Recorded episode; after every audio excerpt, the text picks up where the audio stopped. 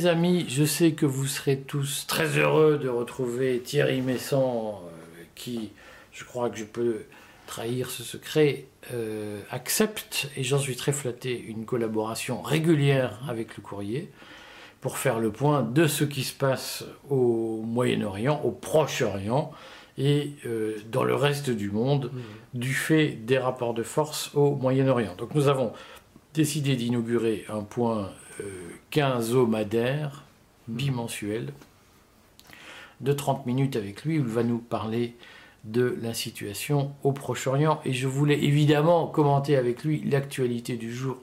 Vous vous en doutez, c'est notre sujet de base. Euh, qu'on ne peut pas éviter, le, la trêve, l'échange de prisonniers qui a été conclu hier soir après des tribulations dont on pourra peut-être dire quelques mots.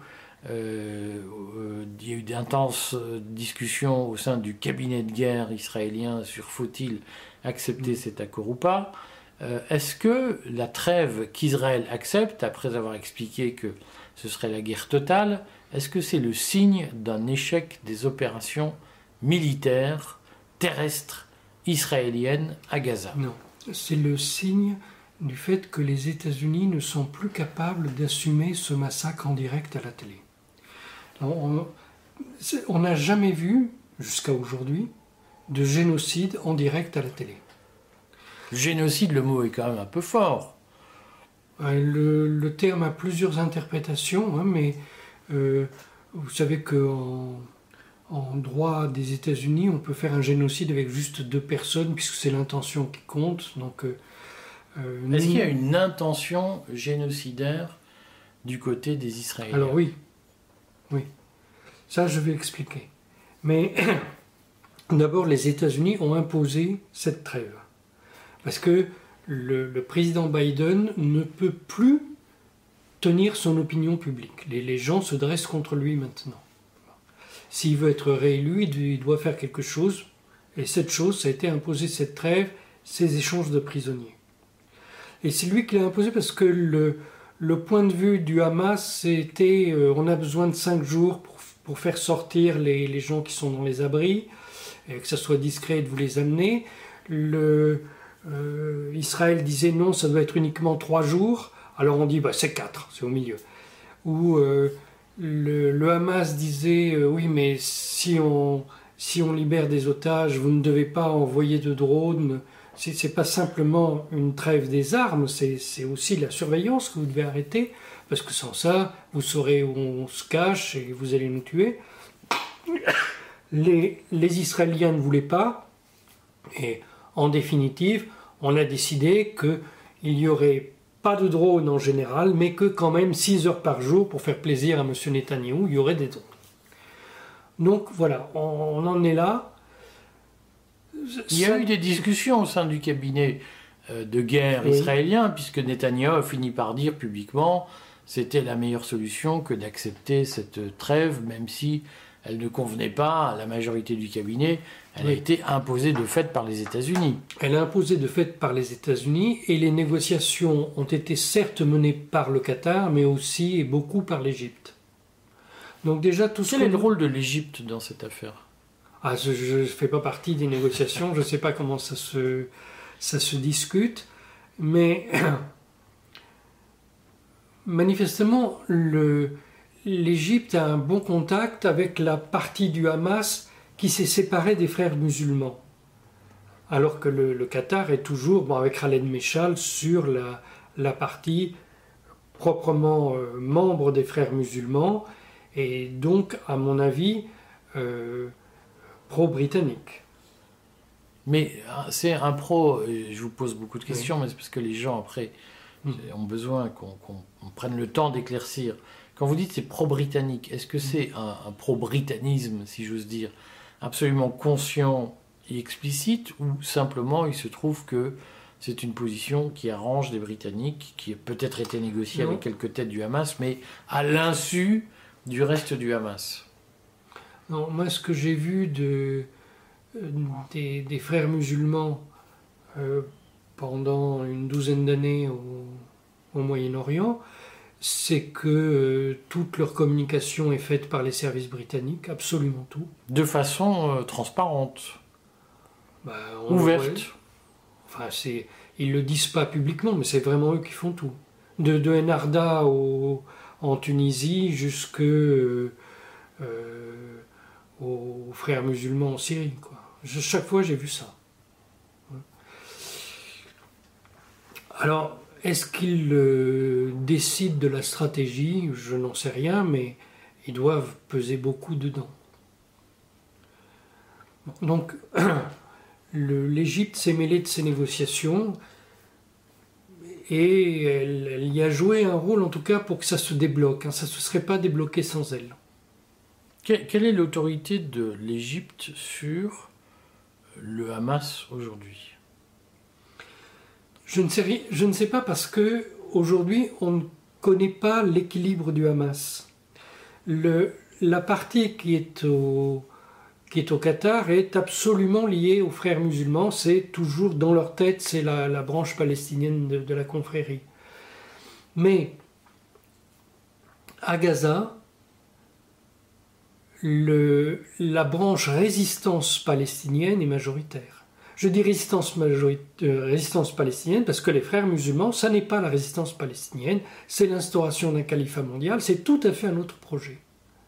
Et ceux qui ont commis des exactions dans les années passées, c'était la branche des frères musulmans. C'était, c'était pas la, la branche résistance palestinienne.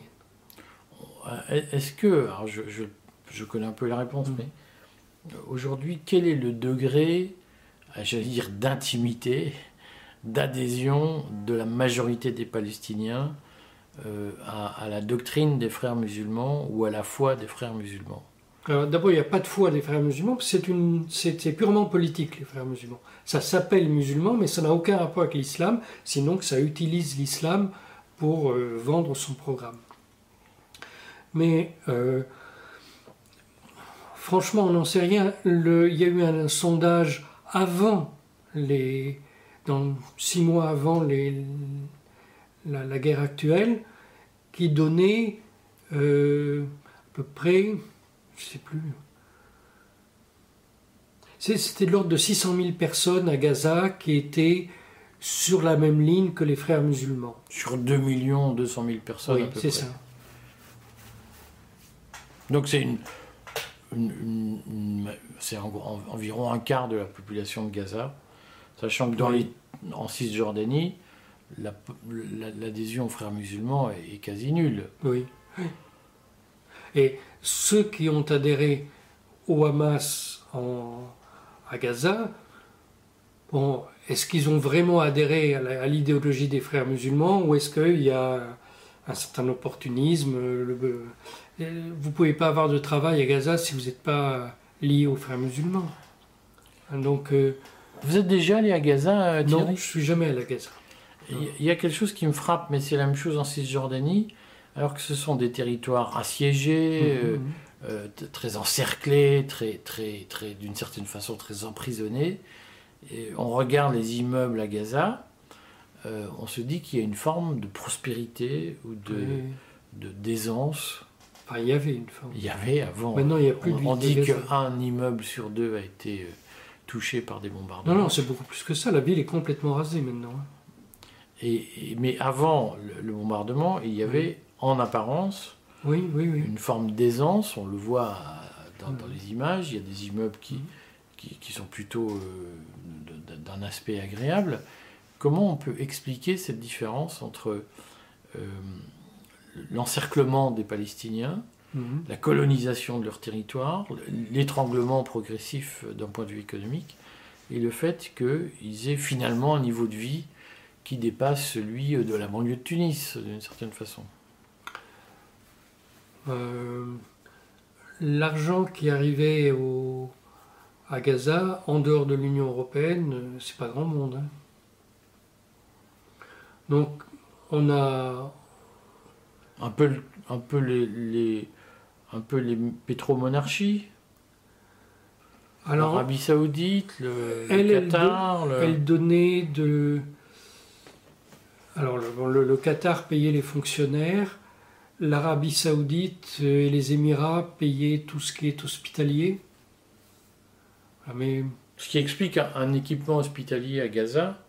De pointe. De pointe. c'est pas euh, les hôpitaux de Gaza, il y en a d'ailleurs, je crois, 9 ou 10, quelque chose comme ça. Il y a une trentaine d'hôpitaux. Une trentaine, pour une population de 2 millions et demi d'habitants, quoi, 2 millions 4. Euh, c'est pas rien. Non, non. Et ce sont des beaux hôpitaux, quand même. Oui, C'est une économie qui était portée à bout de bras par. Euh, on parle de l'hôpital indonésien. De... Oui, mais c'est porté à bout de bras depuis l'étranger. Parce que quand vous êtes à Gaza, vous ne pouvez pas produire. Tous les gens qui ont voulu créer des entreprises n'ont pas pu. Alors on se souvient que l'Union européenne a d'ailleurs financé un aéroport à Gaza. Qui n'existe pas. Qui n'a voilà, jamais pu entrer en activité. Euh, du fait du refus israélien de laisser les Gazaouites avoir leur, aéroport. Il y a toujours une raison qui fait que ça n'aboutit pas depuis 75 ans. Rien n'aboutit depuis 75 ans. Euh, dans la pratique, l'objectif de, des Israéliens sur Gaza, c'est quoi?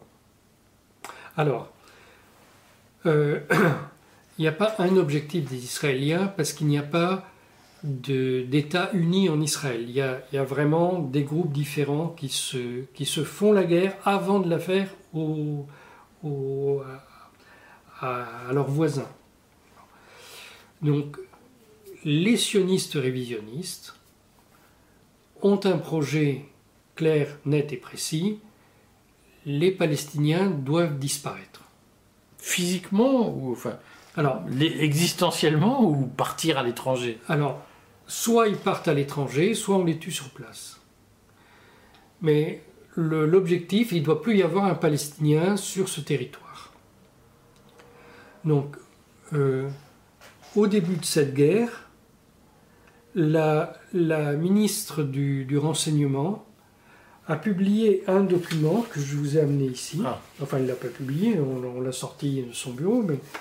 Donc, dans ce, dans ce document, elle explique qu'il euh, faut euh, ouvrir la frontière égyptienne et. Euh, je le montre, mais ça va se pour ouvrir la frontière égyptienne et qu'on va mettre toute la, population gazaouite, ah, évidemment, les, 2 millions et quelques, en Égypte, mmh. au Sinaï. C'est en hébreu. C'est en hébreu, oui, mais euh, avec des traducteurs automatiques, on comprend très bien ce que ça veut dire. Et C'est un document qui a été d'ailleurs publié par la presse israélienne. Par une ONG israélienne, et après la, la presse s'est répercutée partout.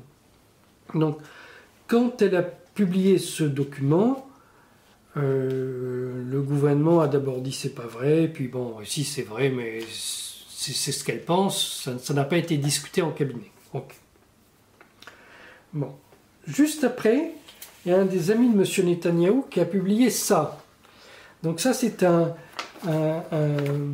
le papier d'un think tank qui explique la même chose. Il faut expulser les Palestiniens. Alors ça, s'appelle, euh, c'est très clair, Institut national de sécurité et de stratégie sioniste. La stratégie sioniste. Ça existe. Ça, existe, c'est dans leur C'est écrit. Donc eux, ils expliquent que euh, voilà, il faut, il faut expulser euh, tout le monde et les, les reloger en, en Égypte. Donc ils calculent même le prix du relogement en Égypte. Donc euh, on explique que la, moyenne d'une famille à Gaza, c'est 5 personnes, euh, euh Ça coûte 8000 dollars pour euh, construire un, un, appartement pour eux, par personne. On multiplie, etc. Bref, on dit qu'il y en a pour 8 milliards de les, de les recaser. Bon, c'est un peu, on les, on les remet à la niche, quoi. Hein, mais le, alors ça, ce, document n'a pas été commenté par les politiques. Mais tout le monde sait que ce sont les amis proches de M. Netanyahu qui l'ont publié. Et euh, comme actuellement euh, ce projet est abandonné et qu'un autre projet est en train d'être installé, la ministre qui a publié le premier texte a publié dans le Jérusalem Post une, une, tribune libre où elle dit que la, victoire, là, c'est une opportunité pour Israël pour faire ce transfert. Et elle insiste qu'il doit être fait sur l'Égypte, mais c'est vrai, pas uniquement en Égypte, parce que le projet que les États-Unis sont en train de, développer, ça consiste à dire euh, euh, on en met un million dans le Sinaï et le reste on va le disperser un peu partout dans le monde, y compris en France et en Allemagne. Donc tous les gouvernements concernés ont été contactés. je ne sais pas ce que le gouvernement français a répondu, mais le gouvernement français participe aux opérations de l'OTAN actuellement alentour d'Israël. Donc, euh, il doit avoir donné son accord, hein, parce que ça m'étonnerait qu'on participe à l'opération militaire si on n'est pas d'accord sur les conséquences. Alors, concrètement, ce, projet, puisque euh, on en entend mmh. régulièrement parler, il ne peut s'appuyer que sur une victoire militaire. Quelle est, selon vous, la chance pour Israël, ou le risque, ou l'opportunité chacun mettra le mot qu'il voudra, d'obtenir une victoire militaire sur le terrain à Gaza? Euh, Pour le moment, au, moment, à l'instant où nous parlons, la ville de Gaza a été entièrement rasée. Il n'y a plus un immeuble habitable à Gaza. Est-ce que ça, c'était un objectif de guerre, de raser Gaza, pour la rendre inhabitable? Alors, cet objectif de la rendre inhabitable a été explicité par plusieurs personnalités, dont l'ancien euh, conseiller de sécurité nationale de, Sharon. Donc, lui, euh, dans ce qu'il disait, en fait, moi, j'avais entendu plusieurs options. Hein. Soit on rasait tout, et bon, comme ça ne va pas repousser, euh, les gens seraient forcés de partir. ils n'auraient plus nulle part où dormir. On ne dort pas sur des ruines, ça n'existe pas ça. Donc, lui, il préconisait apparemment ça, mais il y avait aussi l'idée qu'on aurait pu utiliser des bombes qui euh, rendent l'atmosphère euh, impraticable. Vous savez, actuellement, les, États-Unis ont amené des bombes en Israël il n'y en avait plus en Israël. Il y a, trois euh, arsenaux des États-Unis en Israël, mais ils avaient été vidés pour la guerre en Ukraine. Donc là, les États-Unis ont ramené du matériel et nous ne savons pas quelles sont ces bombes. Si ce sont des bombes euh, avec de l'uranium enrichi, euh, bon ben la, la ville sera inhabitable pour très longtemps. Si vous habitez là, vous aurez des enfants anormaux, c'est vraiment très dangereux.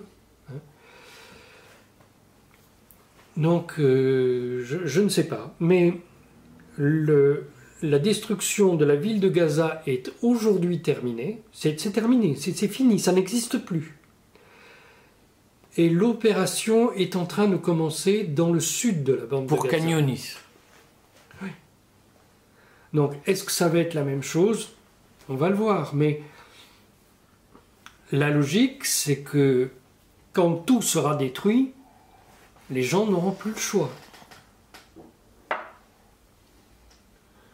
Donc, ils seront forcés de s'exiler. Avec une absence de loi du retour, c'est-à-dire qu'on sait que Israël, depuis 1948 interdit tout retour de Palestiniens sur la terre de ses ancêtres. Le, je rappelle une histoire israélienne, parce que c'est vraiment un truc tellement invraisemblable, que quand euh, les Britanniques sont partis, les Nations Unies ont décidé de faire deux États fédérés, un État binational, que la, partie juive a, proclamé toute seule son indépendance, alors bon, les Nations Unies ont dit euh, oui, mais on ne connaît pas les frontières, alors laissez-nous déterminer ça. Mais euh, le gouvernement provisoire israélien a demandé son adhésion aux Nations Unies. Euh, il a écrit une lettre qui était envoyée par le ministre des Affaires étrangères provisoire, qui a dit Nous sommes un État pacifiste et nous respecterons toutes les, toutes les décisions des Nations Unies dès le jour de notre adhésion. Donc les Nations Unies ont reconnu l'État d'Israël et dans leur reconnaissance, ils ont spécifié, ils ont cité ce passage, nous sommes un, État pacifiste et nous appliquerons toutes les décisions des Nations Unies. Et le lendemain, il y a eu la. Donc, depuis le lendemain, on peut suspendre Israël des Nations Unies. Mais après ça, il y a eu l'assassinat de l'envoyé spécial des Nations Unies, euh, Folke Bernadotte, dont l'assassin a été condamné à 15 jours de prison, c'est vraiment très grave, 15 jours de prison, et il est devenu le, garde du corps de, Ben Gurion. Donc en fait, ils étaient tous d'accord entre eux. Voilà. Euh, est-ce qu'il y a un risque de contagion Et c'est toujours en 48 qu'a été que l'Assemblée générale a voté le droit au retour des Palestiniens qui, qui n'a jamais été appliqué. Qui n'a jamais été appliqué, mais qui s'applique toujours.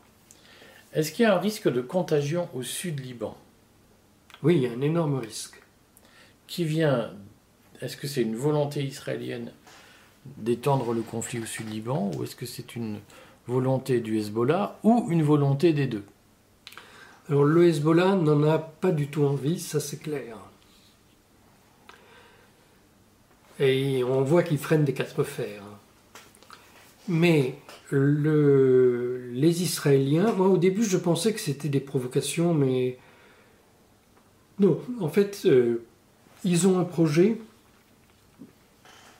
qui est de reprendre un petit bout du Liban jusqu'au fleuve Litanie. Et donc actuellement, ils, bombardent le Liban, personne n'en parle, mais ils bombardent assez sévèrement le, Liban. Alors c'est pas comparable à ce qu'ils font à Gaza, mais ce qu'ils font, c'est qu'ils euh, envoient des bombes incendiaires sur les champs. Donc ils sont en train de, dans, dans, quelques jours, il n'y aura plus d'agriculture possible au sud du Liban. Alors, vont-ils euh, euh, envahir ou pas, je, n'en sais rien. Pourquoi le Hezbollah ne réagit pas fortement, puisque le Hezbollah a fait beaucoup de, beaucoup de déclarations sur si Israël nous attaque, s'il y a des frappes préventives, vous verrez ce que vous verrez. Et au fond, c'est vrai que quand on suit un peu l'actualité, mais vous avez raison de le dire, la, presse euh, subventionnée en France n'en parle pas beaucoup, mais il y a quotidiennement des, des échanges d'artillerie entre le sud-Liban. Et... Hier, les Israéliens ont tué deux journalistes euh, au, Liban. C'est pas grave, on n'en parle pas. Euh, une femme et un homme. Euh, on, constate donc qu'il y a cette, politique. Alors le Hezbollah dit nous avons forcé les habitants du nord d'Israël à quitter le nord d'Israël et, à se dire qu'ils n'y reviendront plus. Mhm. Inversement, les Israéliens manifestement poussent les Sud-Libanais à quitter la, mhm. zone frontalière. Euh, pourquoi le Hezbollah ne réagit pas plus, vivement après avoir annoncé qu'il le ferait? Alors il y, a, des raisons internes, externes, et dans les externes, des, choses de droit et des choses régionales. Bon, donc la raison interne, c'est qu'ils veulent absolument éviter la confrontation. Euh, une guerre, c'est terriblement désastreux. Celui qui prend la décision d'une guerre a une responsabilité considérable. Et eux, ils ne veulent pas prendre cette responsabilité. Euh, deuxièmement, euh, au plan du droit, le Hezbollah avait des ministres au gouvernement qui a signé la résolution qui a mis fin à la guerre de 2006. Et d'après cette résolution, le sud de la rivière Litanie est démilitarisé. Donc, le Hezbollah peut difficilement considérer que le pays est attaqué pour le moment. S'il est attaqué, il a dit qu'il riposterait. Mais là intervient un troisième facteur, c'est que si le, Liban entre en guerre, euh, c'est toute la région qui va, qui va éclater. ça, ça, ne s'arrêtera pas là. Ça veut dire que l'Iran sera impliqué, que ce qu'on appelle l'axe de la résistance sera impliqué L'Iran, l'Irak, la Jordanie, tout le monde va s'y mettre. La Syrie. Est-ce qu'il y a un risque de défaite militaire d'Israël? Euh, Moi, je ne pense pas que l'on puisse euh, infliger une défaite militaire à un, pays qui est défendu par les États-Unis, comme celui-là. Actuellement, il y a trois groupes navals, trois porte-avions et toute leur escorte qui sont au large de Gaza. C'est jamais arrivé dans aucun conflit, ça, hein, depuis la Deuxième Guerre mondiale. Il y a un sous-marin lanceur de, Tomahawk, il, a 154 Tomahawk qui sont prêts. Et les États de l'OTAN viennent de déployer des chasseurs bombardiers dans la région, surtout au Liban, dont des Français, dont personne ne parle ici, hein, mais nous avons des avions français qui sont stationnés au Liban, qui sont prêts à intervenir dans cette guerre, donc qui jouent un rôle de dissuasion par rapport à une partie s'ils sont présents. Nous nous sommes de facto engagés dans ce conflit. Euh, donc, euh,